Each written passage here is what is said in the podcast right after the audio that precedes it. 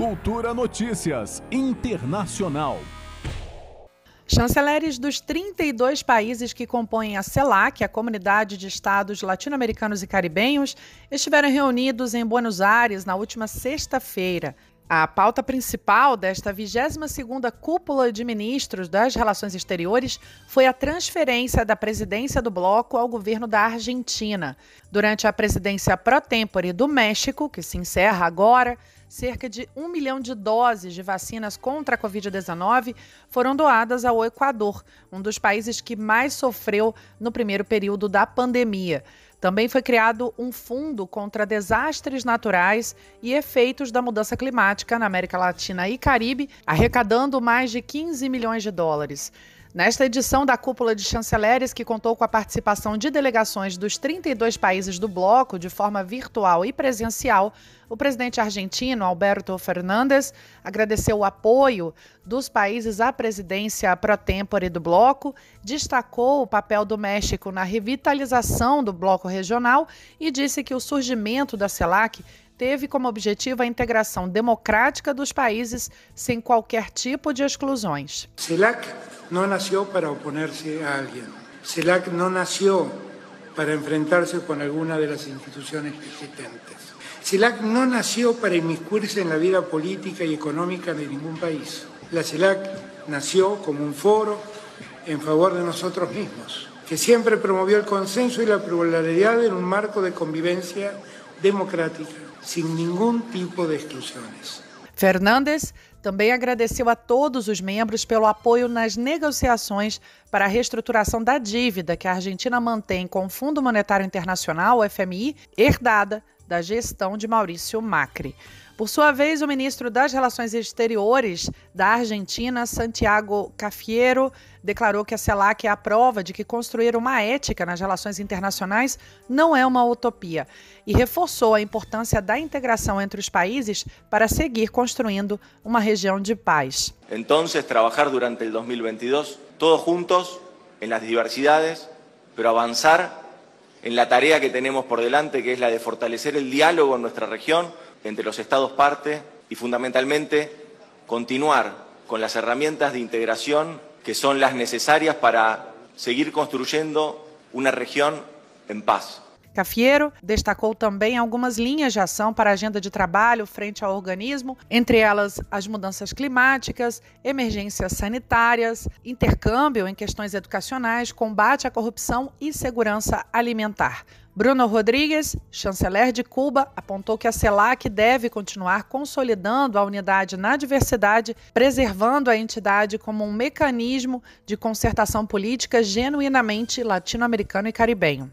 Reiteramos a firme vontade de preservar a CELAC como mecanismo de concertação política genuinamente latinoamericano e caribeño Ante el complejo escenario internacional y hemisférico que enfrentamos, es imprescindible una región unida y solidaria que pueda defender con una sola voz sus intereses de paz, independencia, igualdad soberana, desarrollo sostenible e justiça social. Ambos os países, Cuba e Argentina, assinaram durante o encontro alguns acordos de cooperação para aumentar, por exemplo, a produção agrícola da ilha caribenha.